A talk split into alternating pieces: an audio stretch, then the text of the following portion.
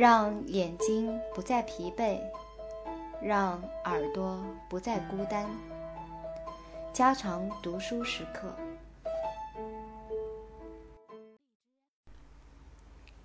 在对这种潜在危险做出估计方面，麦克华伦先生并不是孤立的。一位英国杰出的权威皮特亚历山大博士曾说过：“与放射性有类似作用的化学物质，可以代表着比放射性更大的危险。”穆勒博士根据几十年来在基因方面的杰出研究所提出的远景警告说，各种化学物质，包括以农药为代表的那些物质，能够提高突变的频率，像由放射性引起的一样多。在人们暴露于不寻常的化学物质的现代情况下，我们的基因遭受这样的质变物的影响。已达到了相当程度，然而我们至今对这个程度几乎还一无所知。对化学质变物问题的普遍忽视，也许是由于这样一个事实：即最初发现化学质变物仅仅是出于学术上的兴趣，但芥子气始终没有从空中喷洒向整个人群。它的使用是被掌握在实验生物学家或生理学家的手中。他们将它用于癌症治疗。用这种方法治疗染色体破坏的病人的例子，已于最近被报道。但是，杀虫剂和除草剂已经在与大量人群密切接触了。只要对该问题稍加注意，就可以收集到一定数量有关农药的专门资料。这些资料显示出这些农药以多种方式妨害着细胞的重要过程，从微小的染色体损伤到基因突变，并且带来导致最后恶变灾难的后果。几代暴露于 DDT 的蚊子。已转变成为一种被称为雄雌同体的奇怪生物，它是半雄半雌的。被多种苯酚处理过的植物的染色体遭到了严重毁坏，基因发生变化，出现大量的突变和不可逆的遗传改变。当遭受苯酚作用后，突变在遗传实验学的经典材料。果蝇身上也发生了，这些果蝇发生了如此危险的突变，就如同它们被暴露于一种普通的除草剂或尿丸中一样，达到了致死的程度。尿丸属于被称为氨基甲酸酯的那类化学物质。从这类化学物质中正在涌现出日益增多的杀虫剂和其他农用化学物质。有两种氨基甲酸酯已被实际用于防止储藏中的马铃薯发芽，确切来说，是因为它们中断了细胞的分裂作用。这一点已被证实。其中之一的马来仙碱。估计是一种强大的质变物。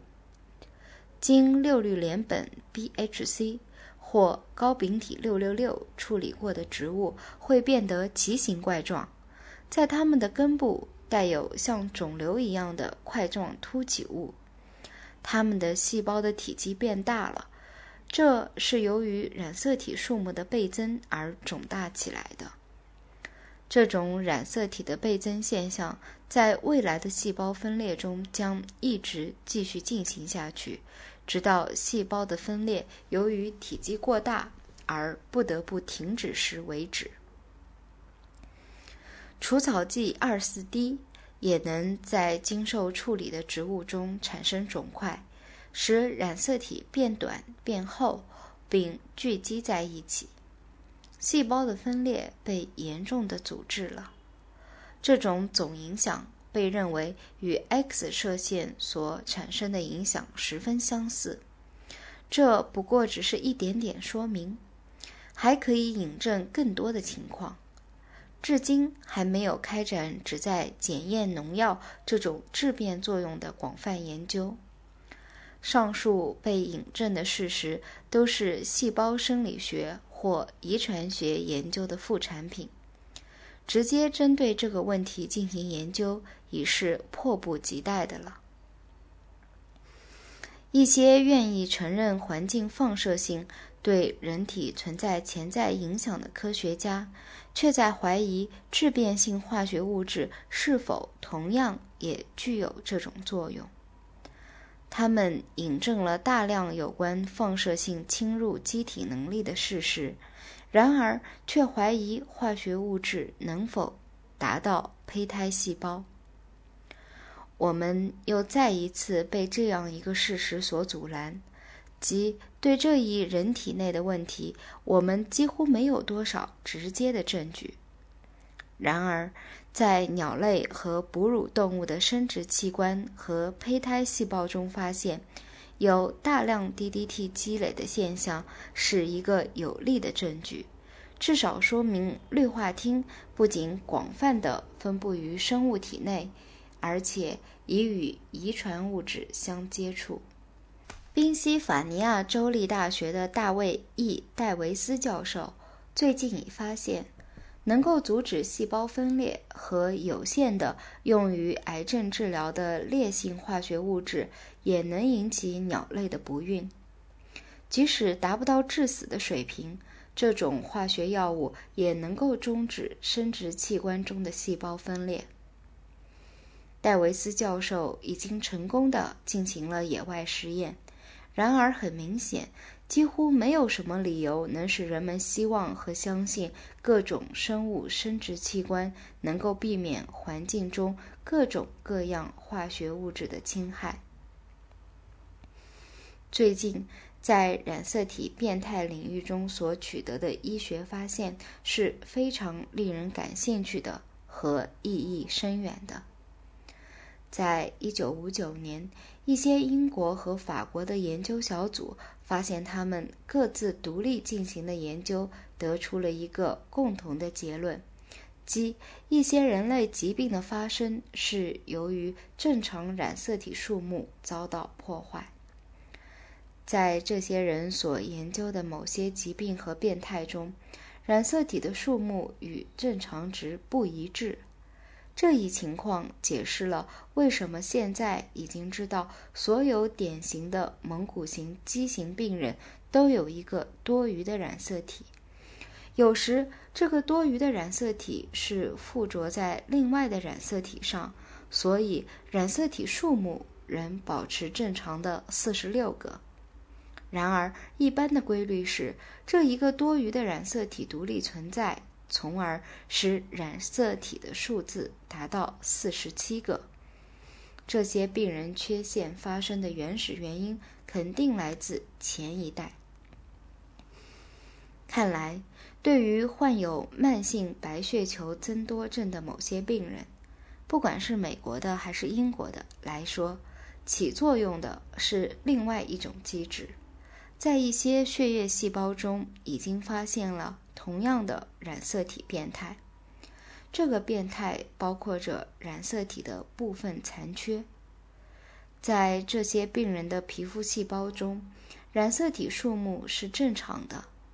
这个结果表明，染色体的残缺并不是发生在形成了这些生物体的胚胎细胞中，而是仅仅出现在某些特定的细胞中。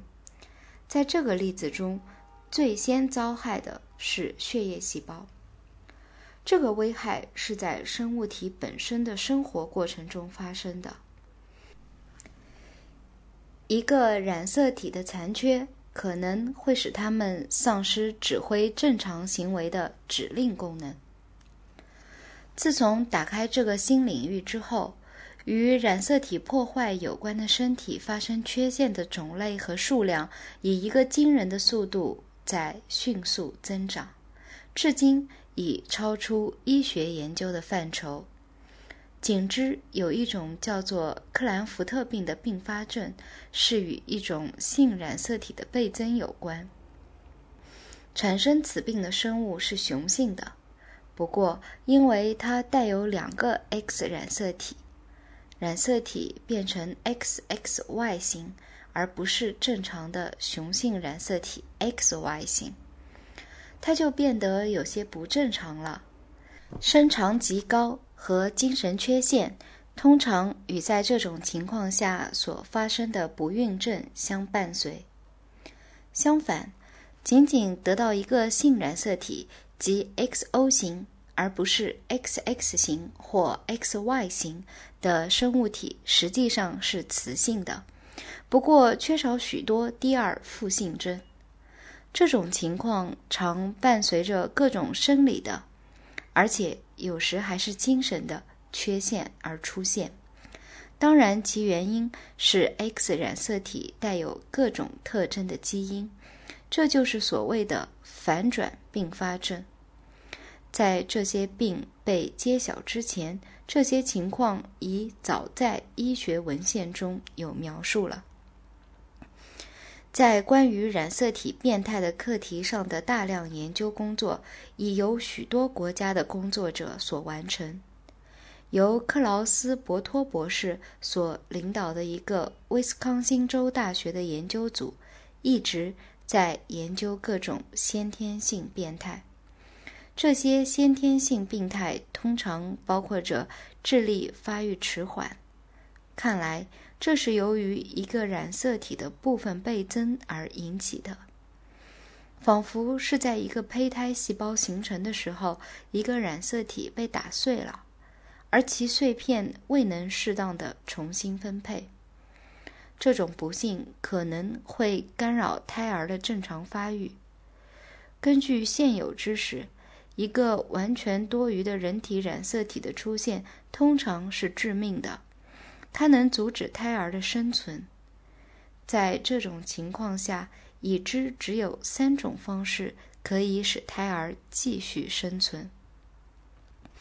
蒙古型畸形病当然是其中之一。另外，一个多余的附加染色体碎片的存在虽然会造成严重伤害，但不一定是致命的。根据威斯康星州研究者们的看法，这种情况可以很好的解释至今尚未被查清的一些病例的本质原因。在这些病例中，一个儿童带着复合的缺陷，这些缺陷通常包括着智力发育迟缓。到目前为止。科学家一直都是在关心与疾病和缺陷发育有关的染色体变态的鉴定工作，而不怎么深究其原因。这是研究工作的一个新课题。假定认为在细胞分裂过程中引起染色体古怪行为的染色体损伤，应该由某个单独的因素来负责，这种想法是不妥的。然而，我们难道能够无视这样一个现实吗？我们现在正使化学物质充满我们的环境，这些化学物质有能力直接打击染色体，并以精确的方式影响染色体，造成上述情况。为了得到一个不生芽的土豆或一个没有蚊子的院落，难道我们付出这样的代价不是过高了吗？如果我们愿意的话，我们是能够减少对我们基因天性的这种威胁的。这种基因经过了约二十亿年的活原生质的进化和选择之后，方才进入我们身体。这种基因仅在目前暂时属于我们，以后我们必将把它传给后代。我们现在竟不能保护基因的完整性。